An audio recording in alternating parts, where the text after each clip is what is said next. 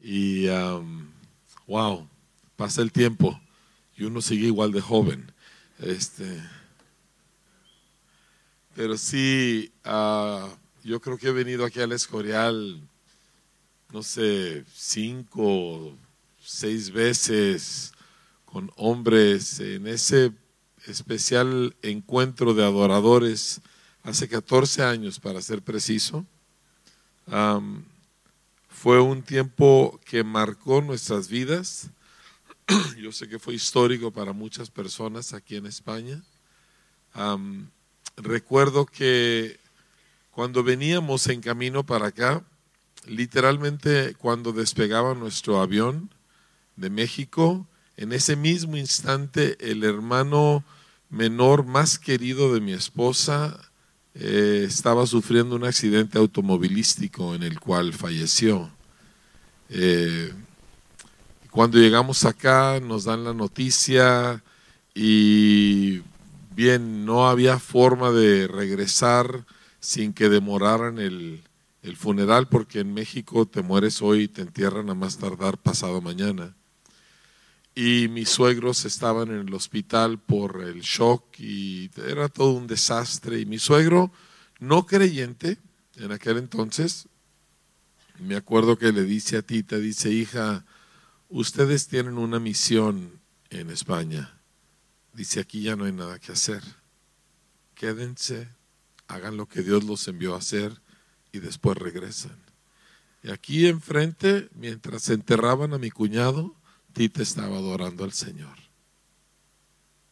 Este lugar tiene mucho, muchos recuerdos. Y caminar con Dios es así. No es una cosa ligera, no es una cosa superficial, no se trata solo de que Dios ayúdame. es mucho más lo que Dios busca en el hombre, porque el hombre es su suprema creación y Dios lo quiere. Dios lo quiere tener, Dios lo quiere poseer, ¿sí? Pero completamente y no a la fuerza. Y de eso se trata este fin de semana. Eh, queremos nosotros profundizar en Dios, pero más bien Dios quiere profundizar en nosotros, ¿sí? Y hemos caminado entonces mi esposa y yo, pues ella tiene 40 y tres años siguiendo al Señor.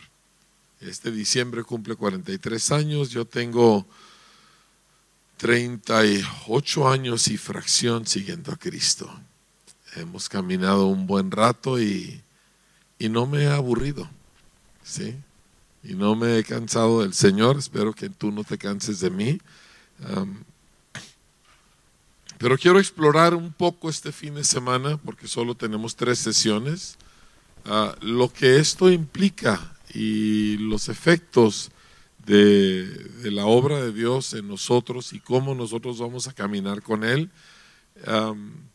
pero de antemano, y te cuento esta historia porque uno, para mí es imposible estar aquí y ser superficial. Eh, este lugar implica mucho. Y segundo, nosotros necesitamos entender que ah, el Espíritu Santo eh, quiere hacer cosas muy profundas en nuestra vida. Entonces, esto será una especie de catalizador. Tres sesiones para iniciar algo o para reiniciar algo en tu vida y en tu caminar con el Señor, pero que no debe parar en el retiro. El retiro no debe ser una memoria de que, ay, qué bonito, como me gustó mucho, etcétera, sino que debe ser un inicio de algo, una plataforma de lanzamiento para algo más profundo en nuestras vidas. ¿Vale? Entonces quiero que oremos, vamos a empezar. Padre, nosotros estamos aquí porque tú nos has convocado, tú has puesto el anhelo en nuestro corazón de que vengamos a un encuentro contigo, a un momento donde tú y, cada uno de nosotros tiene, Señor, una conexión mayor. Y te pido por cada uno de nosotros, Señor, porque tus planes y tus propósitos, que son muy buenos, casi siempre son más buenos de lo que nosotros queremos. por lo menos inicialmente, casi siempre son mayores de lo que nosotros imaginamos. Y yo te pido que nos estires, yo te pido que, que nos ensanches, yo te pido que nos lleves, Señor, a desear a la medida de lo que tú das, Señor. Y que esta, este fin de semana sea verdaderamente un catalizador para una vida, tanto como individuos, así como como iglesia, a una vida de mayor y mayor profundidad en Dios. Lo pedimos en el nombre de Jesús. Amén. Muy bien. Bueno, quiero empezar con el punto más ah, sobresaliente del Nuevo Testamento, que es cuando le preguntan a Jesús cuál es el gran mandamiento, y pues todos lo conocemos, ¿verdad? Amarás al Señor tu Dios, está en Marcos 12, verso 30, la versión que estoy leyendo. Amarás al Señor tu Dios, uno con todo tu corazón, dos con toda tu alma, tres con toda tu mente y cuatro con todas tus fuerzas. Este es el principal mandamiento. El segundo es amarás a tu prójimo como a ti mismo, pero eso lo dejaremos a un lado por un momento, porque el primero es muy extenso, ¿verdad? O sea, no es como que, ah, bueno, mm, qué bonita la iglesia o qué bonito sentí. No, dice, te quiero con todo tu corazón, te quiero con toda tu alma, te quiero con toda tu mente y te quiero con todas tus fuerzas. O sea, Dios ambiciona mucho. ¿sí? Ahora, normalmente los seres humanos venimos a Dios buscando algo, queremos algo. Casi todos llegamos así, ¿verdad? porque estoy enfermo, porque estoy en crisis, porque estoy deprimido, porque estoy en una situación matrimonial, porque estoy en una situación familiar, porque estoy en una crisis económica, qué sé yo y queremos algo de Dios. ¿sí? si eres joven, pues quieres una novia, quieres un novio. Si eres una señorita mexicana a los 14 años, ya estás en crisis porque no tienes novio. ¿Sí? Y así por el estilo. Eh, pero Dios quiere algo. Y el problema en nuestra relación con Dios es que Dios quiere mucho más que lo que nosotros queremos. El problema de nuestros deseos es que son demasiado débiles, demasiado superficiales y simple y sencillamente no satisfacen lo que Dios desea para nosotros.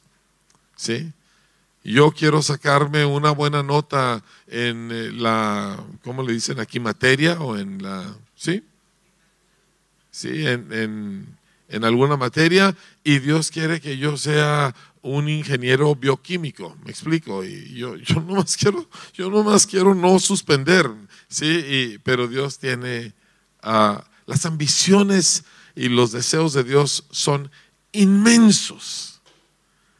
¿Y cómo yo me voy a ajustar a eso cuando yo solo quería que mi hijo se comportara, ¿verdad? Yo solo quería que este, mi, me dieran un mejor, un mayor sueldo en mi trabajo. Yo solo quería salir de este momento depresivo.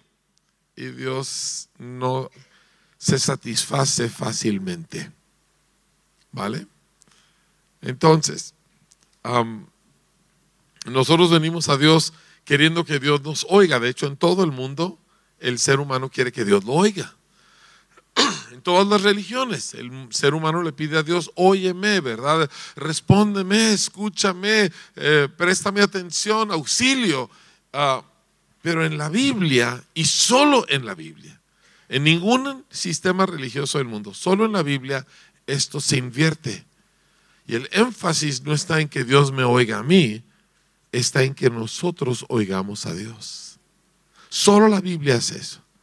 Todas las religiones el énfasis está en que nosotros, que Dios nos oiga a nosotros. Eh, por lo tanto, si tú como cristiano mides tu cristianismo porque Dios te oyó y te respondió y te hizo algún milagro, estás exactamente donde están todas las religiones del mundo. La marca de un cristiano no es que Dios lo oye, es que él o ella oyen a Dios. ¿Sí? Y cuando tú vas con cualquier gente religiosa, te va a decir, no, a mí Dios me ha hecho muchos milagros. Y, no digo religioso en un sentido malo, simple y sencillamente gente que tiene alguna afinidad para con alguna forma o idea de Dios, te van a decir, es que Dios a mí me ha hecho muchos milagros, pero la medida del discípulo es exactamente la inversa. No es que Dios me ha oído, Dios me ha escuchado, es que yo lo he oído. ¿Sí?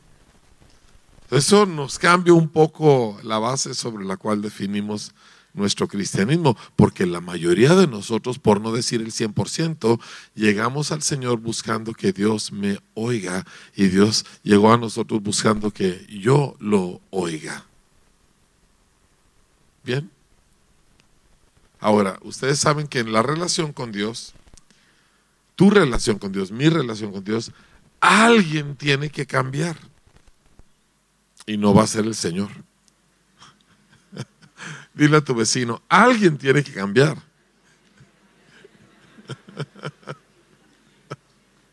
Adivina quién. Pregúntale así proféticamente a tu vecino. Adivina quién. Vale. Ahora, Dios entonces quiere hacer todo un trabajo con nosotros donde Él conforma nuestra persona a Él, pero no en moralidad, sino en lo que Dios es y Dios es amor. Y yo sé que puede sonar cursi, no sé si esa palabra se usa aquí, se entiende, ¿verdad? Ah, pero no, no es cursi. Es, es, fuego y es intensidad y es, es, es lo que llena el universo y, y es lo que Dios es. Y tengo muchas cosas que puedo decir al respecto, pero el punto es este, Dios quiere conformar toda tu persona a Él, pero en esta cosa donde tú lo amas con todo tu corazón, con toda tu alma, con toda tu mente y con todas tus fuerzas, y ese es su objetivo para cada uno de nosotros, y Dios no se dará por vencido, y ninguno entraremos a la eternidad sin que esto esté en pleno desarrollo, porque así es la eternidad y así es el cielo, y así es la morada de Dios. No hay gente indiferente en el cielo. No hay gente que, bueno, ahorita cuando pueda. No, no. El, cielo es un fuego de pasión. Y ahí vamos a estar nosotros. ¿Verdad? ¿Alguien aquí quiere irse al cielo? magnífico.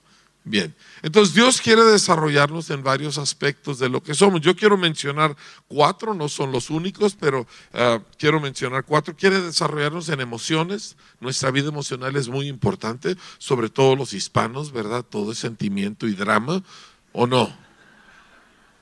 ¿Sí? Digo, considera nuestros cantantes. Tú ves a los gringos con Simon and Garfunkel y aquí tenemos a Rocío, ¿verdad? A cualquiera, la que quieras. Todo eso es un drama tremendo. E, este, es así, así somos. México, la música toda es así de que te desgarre el alma, ¿verdad? Nos gusta esto, no sé por qué. Y, nuestro conocimiento, Dios quiere desarrollarnos no en el conocimiento de información, aunque información va incluida, sino de conocer a alguien. Dios obviamente quiere desarrollarnos en nuestro carácter, en todo lo que nos conforma, en cómo funcionamos. Y finalmente Dios quiere desarrollarnos en nuestro camino. Y eso lo uso así porque abarca muchas cosas, ¿verdad? En, en el rumbo y, la, y, las inercias de nuestra vida. ¿Sí? Porque ah, cuando tú empiezas en el camino del Señor, tu corazón, tu mente se ha convertido al Señor, pero las inercias de tu vida van en la dirección opuesta. ¿Sí? Y, y Dios también cambia eso. Bien. Entonces quiero empezar explorando a algunas de las experiencias de hombres de Dios que nos pueden ayudar a entender esto. La primera quiero que la veamos en los Salmos. El Salmo 42 es uno importante. Y no necesariamente te voy a dar esto en un magnífico orden homilético, ah, pero el ser humano no es muy ordenado por dentro. ¿sí? A los hombres intentamos compartamentalizar nuestra vida, pero no, no tiende a funcionar Muy bien. El, hombre es una mezcla de pasiones y afectos y deseos más que de entendimiento y conocimiento. El hombre es más movido por sus pasiones que por lo que sabe. Y muchas, normalmente lo que sabe es definido por las pasiones y los deseos que tiene. Salmo 42, el salmista escribe como el siervo brama por las corrientes de las aguas, así clama por ti, oh Dios, el alma mía. Mi alma tiene sed de Dios, del Dios vivo. ¿Cuándo vendré y me presentaré delante de Dios? E, esta es la expresión de alguien que ya está un, más allá de Dios necesito esto. Su petición ya no es por algo que Dios le va a dar, Él quiere a Dios mismo. Algo ya ha sucedido adentro de Él. ¿sí? Ya no le satisface la cosa que Dios da. Y Dios me ha dado muchas cosas, pero lo que me satisface de lo que Dios me da es el hecho de que Dios me lo dio es lo que representa aquello. Es como el dibujo de Crayola que me hizo mi hija hace 30 años que yo tengo guardado en mi escritorio. No tiene un gran valor como objeto, pero el hecho de que ella hizo eso por su amor para con su papá, eso es incalculable su valor. Y así es con el Señor. Hay cosas que Dios me ha dado que es el hecho de que me lo ha dado lo que hace la diferencia. Y, es, y el salmista aquí está en esa lucha. Quiero a Dios, necesito al Señor. Dice, me acuerdo de estas cosas y derramo mi alma dentro de mí, de cómo yo fui con la multitud y la conduje hasta la casa de Dios entre voces de alegría y de alabanza del pueblo en fiesta. ¿Por qué te abates, oh alma mía, y te turbas dentro de mí? Espera en Dios porque aún he de alabarle, salvación mía y Dios mío. Y continúa, Dios mío, mi alma está abatida en mí. Y, el punto que quiero ah, hacer en este pasaje, uno, es que la vida duele. La vida siempre ha dolido y entre tanto que Cristo no regrese, siempre dolerá. Es una parte normal de la vida. Y en el mundo en que nosotros vivimos, todo mundo quiere vivir con anestesia. Todo mundo quiere vivir sin ninguna forma de dolor. Y eso simple y sencillamente no existe. Porque gran parte de la formación de quien tú y yo somos va a venir en momentos de angustia. Va a venir en momentos donde Dios te pone en aprietos. El salmista escribió, creo que en el Salmo 5, dice, cuando estuve este, en aprietos, tú me hiciste ensanchar. Y la idea de que nosotros queremos tener una vida donde nunca lloras, donde nunca dueles, donde nunca sufres, es simplemente irreal. No existe. ¿Sí? No, no, no puedes tener amor si no hay dolor. Es imposible amar sin que haya dolor de por medio. ¿Sí? Y, la mayoría de la gente evita el amor porque no quiere dolor, pero o aceptas dolor o te conviertes en un monstruo. Son tus únicas dos alternativas. Y todos queremos, Señor, resuélveme esto, ya, verdad, quiero una vida tranquila. Eh, en México usan la palabra a gusto, palabra que detesto, ¿verdad? Como que quiero una vida a gusto. Quiero vida, por el amor de Dios, ¿verdad? No quiero que la vida sea un sillón eh, cómodo de pluma de ganso, ¿verdad? Lo que quiero es que la, la vida esté llena de contenido, pero, pero hay esta tendencia fuertísima en el mundo en que vivimos. Y si tú puedes aceptar que habrá dolor en tu vida y que será parte de tu experiencia con Dios, sufrirás menos porque gran parte del sufrimiento que tenemos es esa terrible inconformidad de por qué hay dolor si no debe de dolerme nada. Pero cuando tú reconoces, por ejemplo, si tú eres mujer y voy a tener un parto, te va a doler. Y lo que menos te va a doler es el parto. Son los veintitantos años con ese chamaco lo que te va a doler. ¿Sí? Así es la vida, ¿sí? Y ese hombre que tú dices, tu príncipe azul, te va a hacer llorar. así sucede. Por más que yo amenazo a los muchachos y les digo, ay de ti donde tú la hagas llorar, todos las hacen llorar. Y ellas a uno, pues uno no sabe llorar, pero ah, híjole, cómo le duele por dentro, ¿verdad? Porque tú sabes que entre hombre y mujer, quien más regaña es ella. ¿O no?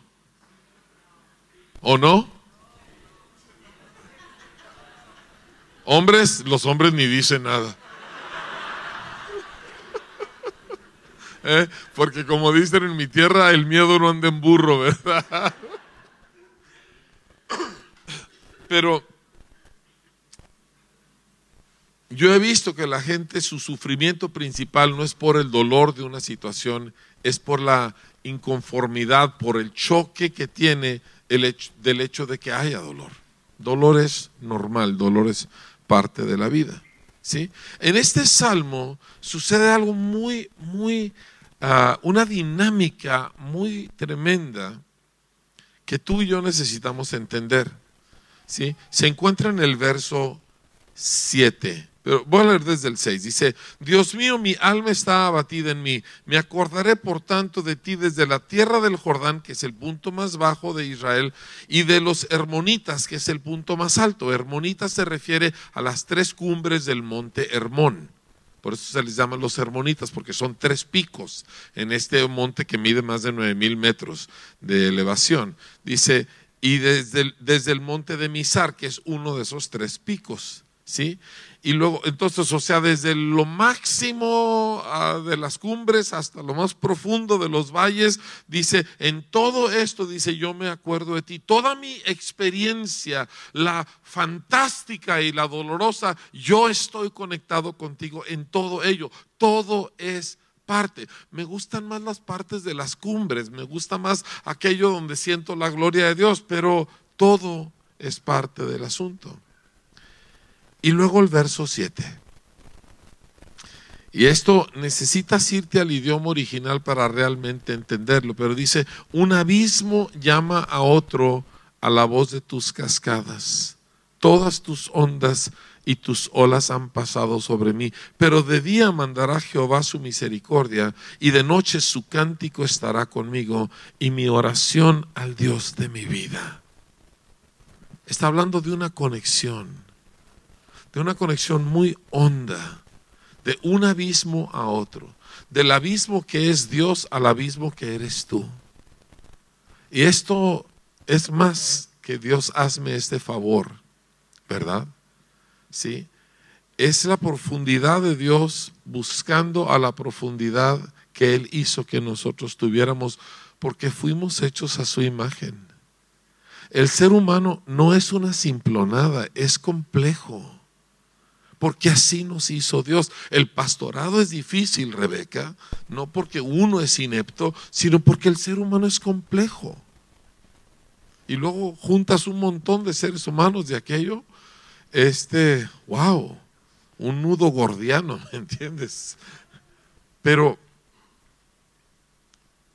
esta conexión incluye aquí una palabra muy interesante que ni siquiera existe una palabra en español para ello, eh, pero correctamente traducido la palabra cascada no es cascada como uno se le imagina que viene agua por un río, de repente hay un despeñadero y, y cae el agua, no, es un torbellino del mar, ¿sí?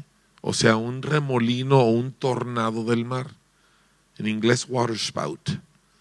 Y estos tienen una formación muy interesante. Yo crecí en el mar gran parte de mi vida, en una isla, y, conozco un poco acerca de esto, porque cuando se forma un torbellino del mar, no es como los tornados sobre tierra. Lo que pasa es que el mar, sobre todo el mar cálido, empieza a formar este, corrientes circulares por el mismo calor que empieza a subir. Sí. Pero los remolinos del mar se forman cuando al mismo tiempo en las nubes también hay un movimiento circular de aire. Entonces, los movimientos circulares del uno y del otro se conectan y ¡shum! sube el agua en forma de remolino, un torbellino en el mar. Es una cosa muy llamativa. Es algo, es un fenómeno muy hermoso. ¿Sí? Es que tiene eso que ver conmigo. Es un abismo llamando al otro. Te voy a dar un ejemplo de la Biblia donde este, esta dinámica sucede. Es en la historia de Ana. ¿Qué cuál Ana? La madre de Samuel. Ana era una mujer amada por su marido, pero estéril. Y tenía una ah, rival, porque el marido tenía dos esposas. Yo no entiendo, yo con una no puedo, ¿cómo voy a tener más de una? Sí. y el asunto es que es una situación terrible, llegan al templo y, la rivalidad le causa estragos a Ana y Ana básicamente queda deshecha y no puede adorar, no puede comer, no puede hacer nada. Y entonces Ana empieza a orar, dice en el capítulo 1 de Primera de Samuel, versículo 9 dice, se levantó Ana después que hubo comido y bebido en Silo y mientras el sacerdote Elí estaba sentado en una silla junto a un pilar del templo de Jehová, ella con amargura de alma oró a Jehová. O sea, esta no fue una oración nacida de una buena condición interna, ¿sí? Con amargura de alma oró a Jehová y lloró abundantemente. Y te quiero dramatizar un poquito como yo creo que fue esa oración, ¿sí?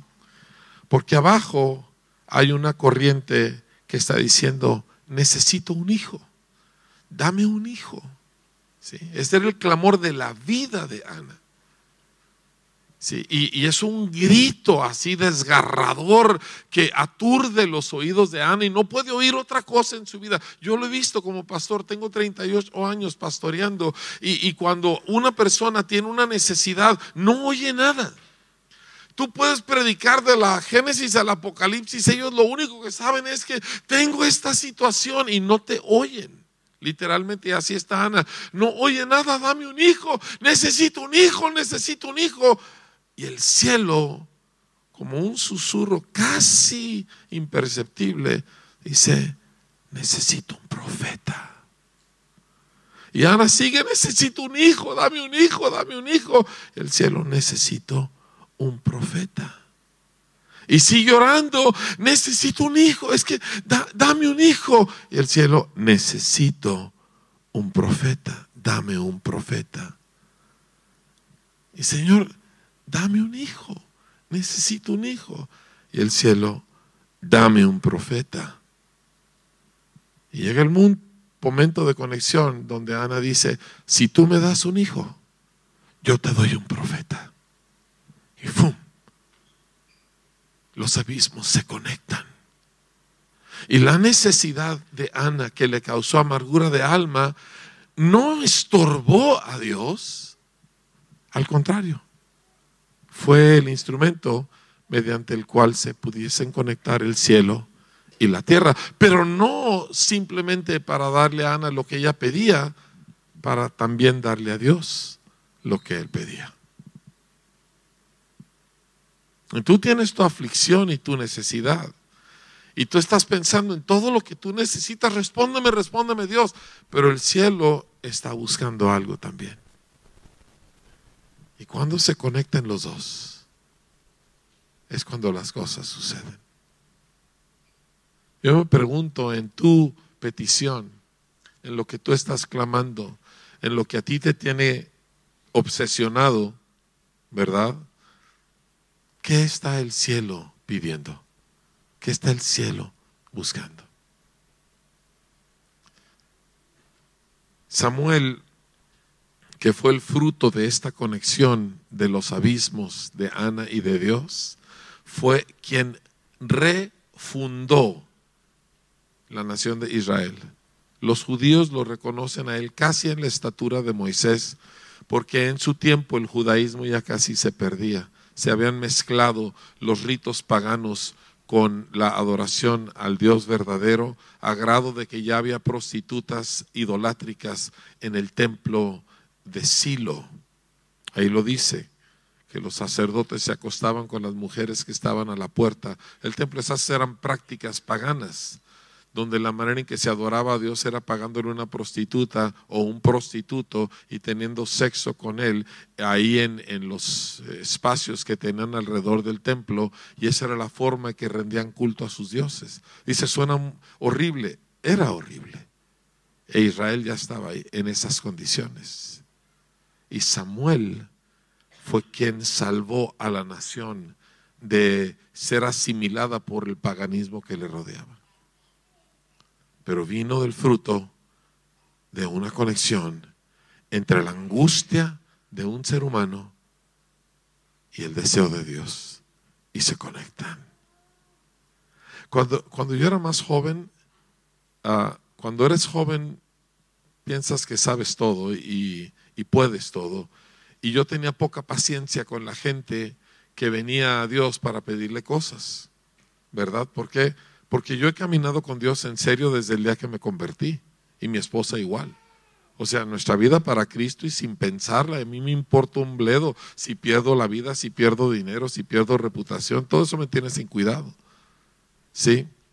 Entonces yo tenía poco estómago para gente que lo único que quería, Dios, hazme ese favor, sácame de esta situación, ayúdame, ayúdame, ayúdame. Hasta que entendí que ninguna de esas cosas está fuera de lo que Dios hace. ¿Sí me explico? La una, en la increíble sabiduría y soberanía de Dios, Dios la conecta con la otra.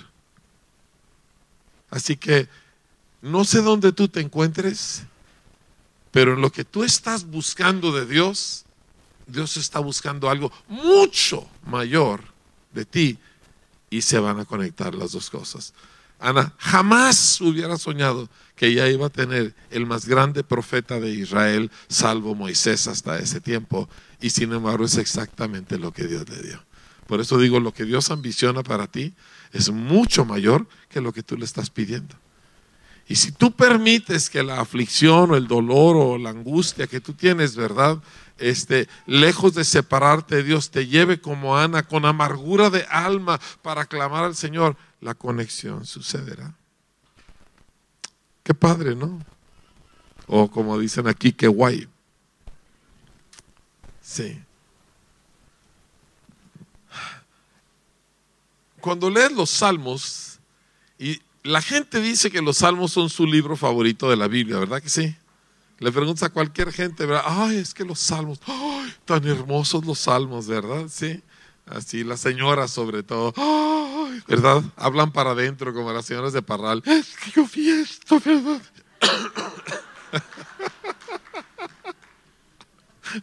es que como no quieren dejar de hablar, entonces hablan para adentro y para afuera, ¿verdad? Pero, pero dicen que los salmos, pero los salmos son una cosa terrible. Hay salmos desgarradores, hay salmos violentos, hay salmos que expresan cosas que yo no diría en público. ¿Me entiendes? Digo, eh, el salmo de los que están en Babilonia, ojalá que Dios estrelle tus niños contra la roca, ¿verdad? Y yo estoy, ¿cómo está eso en la Biblia, verdad? Porque los salmos son el registro de la interacción del el hombre con Dios. Y Dios no necesita que tú encubras o, dulcifiques lo que a ti te está pasando. Ana oró con amargura de alma y eso no le causó una perturbación al Señor. O sea, no era una buena oración, ¿me entiendes? No había buena motivación en la oración. La mujer estaba ahogada en llanto y amargada, ¿verdad? Y, y todo lo que lleva con eso pero lo trajo a Dios. Y Dios no tiene problema con eso. ¿Sí? Dios te quiere desarrollar entonces a través de todo el conjunto de emociones que tú vas pasando, siempre y cuando tú lleves eso con Él. El lugar privado, el lugar secreto, no es un lugar domesticado y todo ordenadito y, anestesiado. El lugar de oración es un lugar de sangre, sudor y lágrimas. ¿sí? Así oró Jesús con gritos y clamores. Uno piensa, pues uno ha visto las pinturas, ¿verdad?, europeas, este, a Cristo así rubio, con este, el pelo rizado, con un manicure perfecto, ¿verdad? Este, ah, y con una mirada estoica, así, este, así no era Jesús. O sea, era un fuego de, de pasión y lucha. ¿Tú crees que cuando Él está colgando en la cruz, que su espalda está hecha una masa de carne viva porque lo han azotado con la flagelación romana que normalmente mataba a las personas. O sea, el hecho de que Jesús sobreviviera a la flagelación de por sí es algo tremendo. Y, tiene clavos atravesando sus muñecas, aquí donde se juntan los dos huesos para sostener su peso. Y se está asfixiando, porque eso es lo que la crucifixión hace, es una asfixia lenta ¿verdad? Mezclado con el dolor horrible de tener que jalarse sobre el, clavo que está aquí, ¿verdad? Para agarrar aire y, la, razón que les quebraban las piernas es para que ya no se pudieran levantar y se asfixiaran más rápidamente. ¿Tú crees que alguien volteando e intercediendo por nosotros en un momento así lo hace dispasionadamente? Padre, perdónalos porque no saben lo que hacen. O sea, es un grito desgarrador de un hombre que nos ama con una pasión que no hemos entendido. O sea, cuando la escritura dice que el Espíritu de Dios nos anhela celosamente. O sea, yo no sé si tu marido, hablando aquí a las damas, si tu marido es celoso o si tu mujer es celosa. Tú no sabes lo que son celos hasta que tú te encuentras con el Señor. ¿Me entiendes? Tú no sabes lo que es que alguien te quiere exclusivamente para Él hasta que tú tratas con Cristo. Sí. Es peligroso el Dios de la Biblia. ¿Sabes? No, no es para nada algo así que yo puedo controlar. ¿Sabes por qué la raza humana busca idolatría? Porque en la idolatría el hombre controla a la deidad, pero en la escritura la deidad es incontrolable. ¿Cuántos han visto la película de, o, han leído las crónicas de Narnia de la, ¿cómo se llama el primero? El, león, la, el closet. Bueno, ustedes saben, ¿verdad? El, el armario. Vaya, vaya. Bueno, pero la niña cuando le van a presentar al león, cuando va a venir Aslan, ella pregunta, ¿es bueno? ¿Está domesticado? Y le dicen, oh, es muy bueno, pero no está nada domesticado.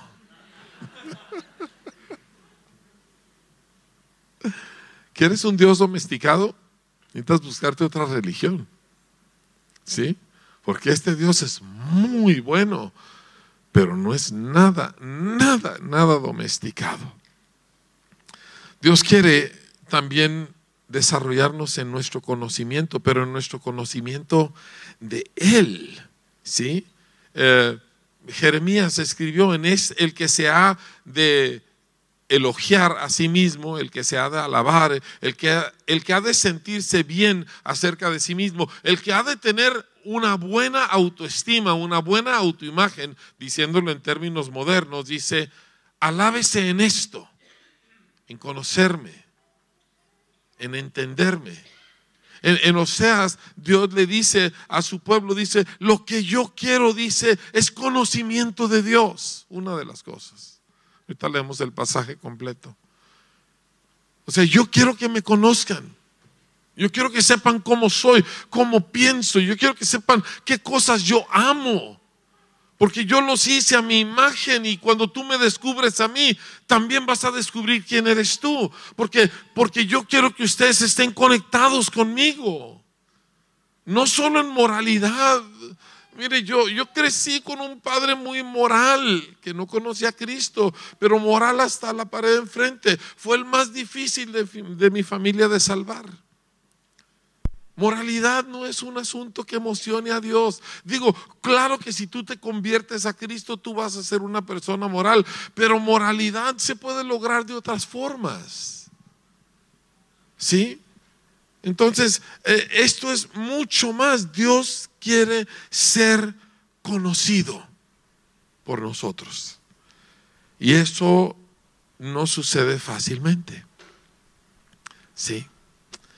En 2 de Corintios capítulo 3, versículo 16 dice que cuando se conviertan al Señor el velo se quitará. Eh, está leyendo o está hablando Pablo de que los hebreos, los judíos, leen la Biblia pero no la entienden porque tienen un velo puesto. Leen la Biblia pero nunca detectan a Dios. Imagínense, los fariseos, eh, por cierto, eh, quien esté midiendo el tiempo, dígame cuando me quedan cinco minutos porque yo y el reloj no nos entendemos bien. ¿Sí? Ah, pero los fariseos se sabían la Biblia y muchos de ellos se la sabían de memoria. Y, quiero aclarar, los fariseos no eran gente mala. Para nosotros los cristianos fariseos, como si tú le fariseo, ¿verdad? era gente dedicada a estudiar la Biblia y a tratar de vivir correctamente delante de Dios. Y se sabían la Biblia y se tenían grandes porciones de ella memorizada, ¿verdad? y tienen al Hijo de Dios enfrente de ellos en carne, el Dios del universo, hecho hombre, delante de ellos, haciendo milagros que nunca nadie había hecho, en cantidades que jamás se habían visto, hablando palabras que nunca nadie había hablado y no podían captar que era Él. Entonces tú puedes leer la Biblia y no captar nada. ¿Sí? De eso está hablando Pablo en 2 Corintios. Dice, pero cuando se conviertan al Señor, el velo se quitará. Quiero que repitas esa frase conmigo. Cuando se conviertan al Señor, el velo se quitará. El Señor constantemente nos dice, convertíos y arrepentidos, convertíos y arrepentidos. No es una sola vez que uno se convierte al Señor. O sea, claro que vienes a Cristo, naces de nuevo, pero a lo largo de tu vida tú te vas a estar convirtiendo todo el tiempo. Es tomar tu cruz cada día, ¿verdad? Y eso no es tu suegra. Este es. Hay, suegras que parecen cruz. Hay suegras que parecen sí eléctrica. La mía no. La mía y yo, mi suegra y yo nos amamos profundamente. Ella me ama más a mí que a su hija, ¿verdad? Y yo estoy bien con eso. toda la vida me ha consentido mi suegra. Este, pero te necesitas convertir. Y les quiero llevar a un ejemplo de una conversión en el libro de Génesis. Vayan conmigo. ¿Sí? Vamos a ver a nuestro eh, amado Jacob. Ahora, de los tres, Abraham, Isaac y Jacob, el difícil fue Jacob, ¿verdad? Abraham, pues, uff, todo un tipazo, un príncipe, ¿verdad? Isaac, pues, más tranquilo, pero también, ¿verdad? Muy bien. Pero Jacob, pues su, su nombre significa el que suplanta. En México se le llama eso tranza. No sé si eso se entiende aquí. ¿Entienden tranza? ¿No? Uno, que le hace, que le roba a otros, uno que le hace trucos para quitarle a otros lo suyo. ¿Cómo te dice aquí en España? Estafador es demasiado bonito. Deme otra palabra más del vulgo, más de la calle. Un chorizo. Es un chorizo. Venga, un chorizo. El hombre era un chorizo. Bien. El asunto es que ah, Jacob era, era un problema. Y él, y él tenía lo que él quería, ¿verdad? Yo quiero la herencia. yo quiero la bendición, yo quiero a Raquelita porque qué bonita está, Cristo de la gloria, da, mándame una novia, pero no te olvides de Raquelita, ¿verdad? Sí. ¿Verdad muchachos? Que ustedes le dicen, le dan sugerencias a Dios de quién quieren de novia. Ruégale a Dios que no te dé lo que le pidas. ¿Sí? Porque si Dios te concede lo que tú le pides, así, así, nada más llanamente, sin su propósito involucrado en ello, no es bueno.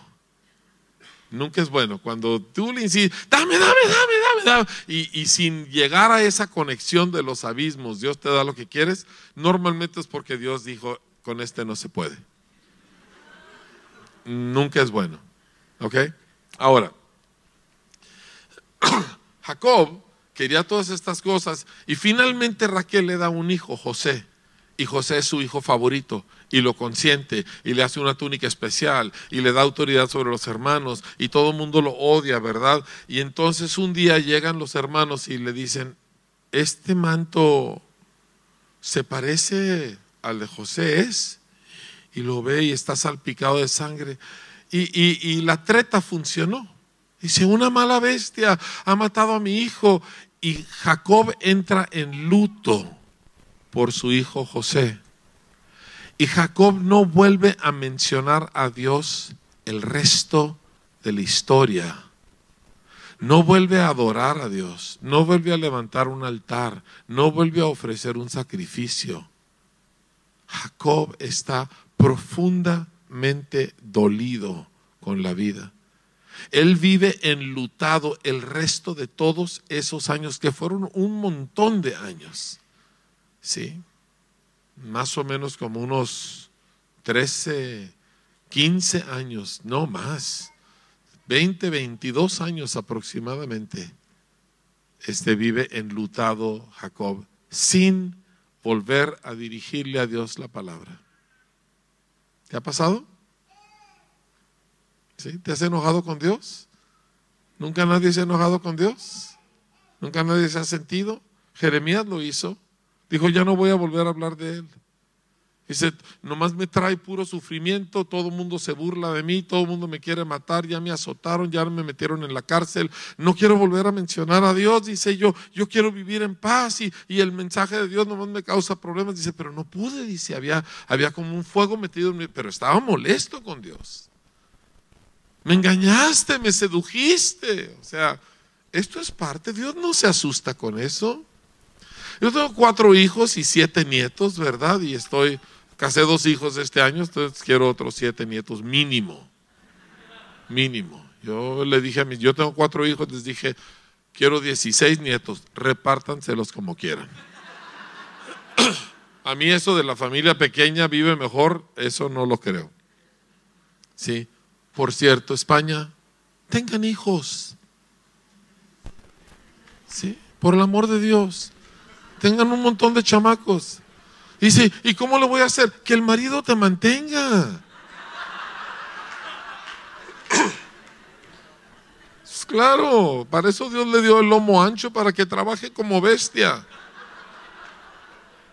Y ten un montón de chamacos. En serio. Bueno, se pusieron todos serios y sudaron, ¿verdad?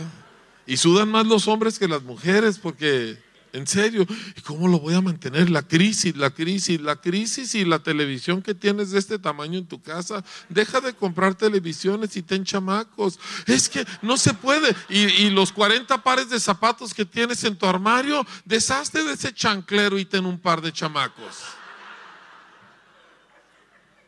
Bueno, pero eso es otro tema, ¿verdad? En el capítulo 43, los hermanos de José le dicen a su papá, no podemos volver a Egipto por más grano si no llevamos a Benjamín. Y él les había dicho, no se llevan a mi hijo y no se llevan y no se lo llevan, pero dice, nos vamos a morir de hambre. Y fíjense lo que sucede. En el capítulo 45 vamos al versículo, perdón, en el versículo 9 dice, bueno, Judá le está diciendo todo de que yo respondo por él y etcétera. Y en el verso 11 dice, entonces Israel su padre le respondió, pues que así es, hacedlo. Tomad de lo mejor de la tierra en vuestros sacos y llevad a aquel varón un presente, un poco de bálsamo, un poco de miel, aroma y mirra, aromas y mirra, nueces y almendras y tomad en vuestras manos doble cantidad de dinero y llevad en vuestra mano el dinero vuelto en las bocas de vuestros costales. Quizá fue una equivocación. Tomad también a vuestro hermano y levantaos y volved a aquel varón. Y el Dios omnipotente no ha mencionado a Dios en 22 años. Y el Dios omnipotente os dé misericordia delante de aquel varón y os suelte al otro vuestro hermano y a este Benjamín. Y si he de ser privado de mis hijos, séalo. Y se quiebra Jacob. Se rinde. No a la buena, ¿eh? No tiene alternativa. Pero se quiebra. No hay conocimiento de Dios sin esto. Si tú quieres conocer a Dios y tú permanecer intacto, no va a suceder. La gente me pregunta, ¿cómo sabes cuando Dios te habla en, tu tiempo devocional o en tus tiempos de oración? Porque cuando tú oyes a Dios, la voz de Dios, las palabras de Dios derriten la peña, desquebrajan la roca de tu corazón. Te desmorona, te debilita. Tú sales de con Dios como Daniel, que, que, Daniel duró una semana este, tendido, debilitado, enfermo. No enfermo de enfermedad, pero, pero cuando Dios y el hombre se encuentran, eh, el efecto es que la dureza y la fuerza humana se desquebraja. Y está bien. ¿No es lo que te sucedió cuando te enamoraste? aquí hablando de tu pareja? ¿No te debilitó? ¿No te causó? Claro, amor hace eso. ¿Y tú quieres conocer a Dios y, y, permanecer intacto y que tu ritmo y tu rumbo, todo más o menos sigue igual? Discúlpame, pero eso no va a suceder. Así no es. Y Jacob queda deshecho no le ha dirigido la palabra a Dios en veintipico de años, ¿me entiendes? Y, ahora no tiene alternativa y, bueno, Dios tenga misericordia de ustedes y, y el hombre queda deshecho, ya perdió a los dos hijos de su amada Raquel, él está completamente desquebrajado. Lo increíble es que Dios tenía todo bajo perfecto control y los planes de Dios eran increíblemente buenos pero los seres humanos somos difíciles. ¿Cuántos aquí somos difíciles? Vamos, vamos, un poquito más honestidad. ¿Sí? Eres difícil. Yo soy difícil. Yo soy complicado. ¿Sí? Pasa la historia, José se revela a sus hermanos, todo aquel drama. Yo nunca puedo leer la historia de cuando José se revela a sus hermanos sin que me afecte. Nunca puedo. Pero total, regresan los hermanos con Jacob, ¿verdad? Y le traen la noticia en Génesis 46 y le dicen, ¿verdad? Este perdón, Génesis 45, versículo 26, y le dieron las noticias, José vive aún y él es Señor en toda la tierra de Egipto, y el corazón de Jacob se afligió, o sea, se sintió, ¿por qué me están haciendo esto? ¿Por qué, ¿Por qué me dicen mentiras tan terribles, tan exageradas? Digo, por favor, tú porque conoces la historia, pero ponte en el lugar de Jacob, ¿verdad? Tú has vivido ahí, no has sabido de tu hijo en veintitantos años, y luego llegan y te dicen, él es el primer ministro de Egipto. Pues dices, ¿qué les pasa? O sea, ¿por qué? ¿Por qué? ¿Por qué? ¿Por qué come hoy? Me quieren acabar de matar. Básicamente. Y ellos les contaron todas las palabras de José que él les había hablado y viendo Jacob los carros que José enviaba para llevarlo, su espíritu revivió entonces dijo Israel, basta, José mi hijo vive todavía, iré y le veré antes que yo muera. Salió Israel con todo lo que tenía y vino a Berseba y ofreció sacrificios al Dios de su padre Isaac. Veintitantos años no había adorado, veintitantos años no había ofrecido sacrificios. Y habló Dios a Israel en visiones de noche. Y me encanta la interacción aquí. Porque Dios trata a Jacob como yo trataba a mis hijos y ahora a mis nietos cuando estaban molestos conmigo. Nunca has tenido un niño que está todo enojado contigo porque no le diste su dulce, porque no le diste su juguete y está y no te quiere hablar, ¿verdad? Y se quiere ir de la casa, ¿verdad? A sus cortos cuatro años de edad y cosas por el estilo. Y viene Dios a él y le dice, Jacob, Jacob. Sí, yo he hecho eso muchas veces con mis hijos. Jacob, Jacob. Es una expresión de tanta ternura, de tanto amor. A veces cuando estoy en un lugar donde Dios está, lo único que me sale de la boca es tanto amor, tanto amor. ¿Cómo somos tontos a veces nosotros? ¿Cómo queremos la cosa superficial para no perder el control de quién yo soy? Cuando la única manera que yo voy a encontrar lo que yo soy es si lo encuentro a Él. Solo que da miedo. Enamorarse da miedo, la posibilidad de la desilusión da miedo, el terror de que alguien más sea más fuerte que yo y yo sea vulnerable a Él. Todo eso da miedo, pero es la única forma que tú vas a conocer a Dios. No hay otra manera. Y solo después de esto el conocimiento cobra sentido.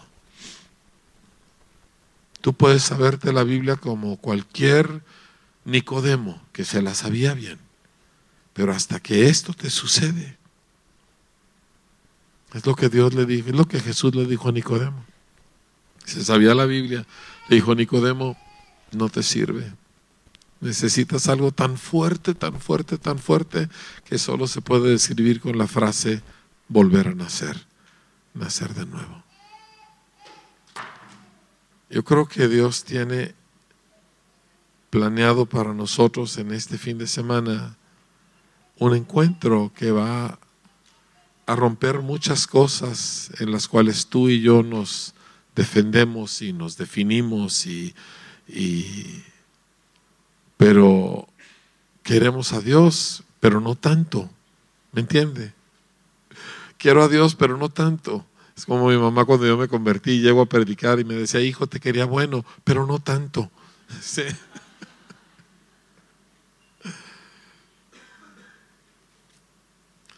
Vamos a parar aquí y vamos a orar. ¿Habrá alguien aquí que necesite convertirse al Señor?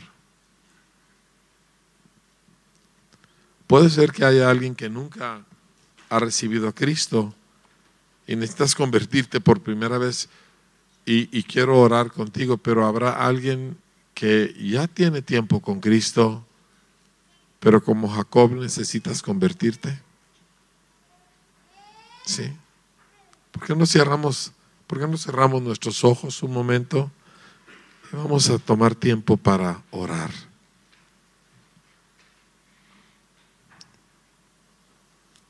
Aitor, no sé si me pudieran ayudar aquí, Oloida, por favor. Señor,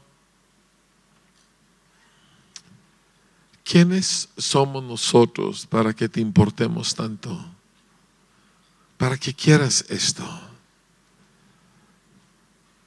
Para que quieras nuestro afecto en este grado.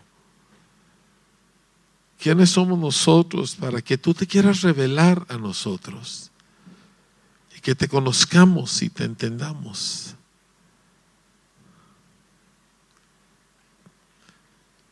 La verdad es que la verdad es que nos da miedo, la verdad es que no nos gusta el dolor, la verdad es que no nos gusta sentir que perdemos el control, la verdad es que no nos gusta arriesgarnos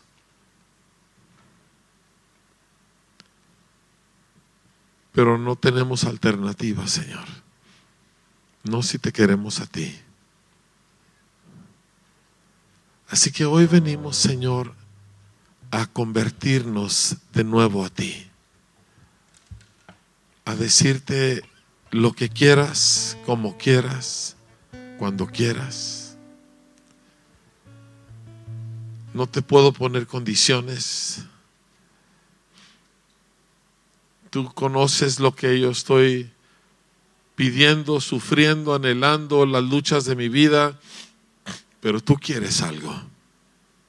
Y esa parte a veces no se me había ocurrido. Y así como Ana, Señor, quiero que tu voz crezca y lo que tú quieres crezca y, y que se junte mi aflicción y mi deseo con el tuyo, Señor.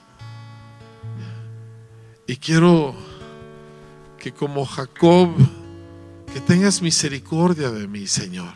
El hombre no te dirigió la palabra en 20 años y, y tú no lo destruiste, al contrario. Llegaste a Él con un corazón, con una ternura.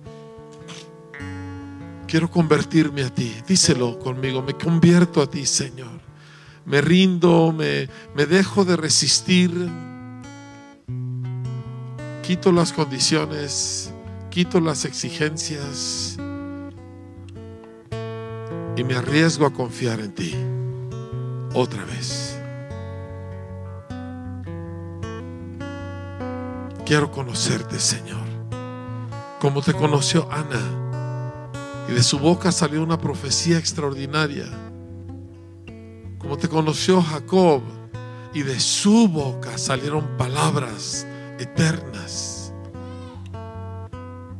Los dos llegaron a conocerte. No fue fácil su caminar, pero los dos llegaron a conocerte y ninguno de los dos volvería atrás el proceso que vivió. Y así te pedimos hoy. Queremos conocerte, Jesús. ¿Por qué no se lo dices tú en tus propias palabras? Quiero conocerte, Señor. Vine con otros planes, vine con otras ideas, vine un poco eh, desconectado de ti, conectado a otras cosas, pero quiero conocerte. Quiero entenderte. Quiero que la Biblia cobre vida. Quiero descubrirte a ti. Y lo que eso requiera, Señor, está bien que venga.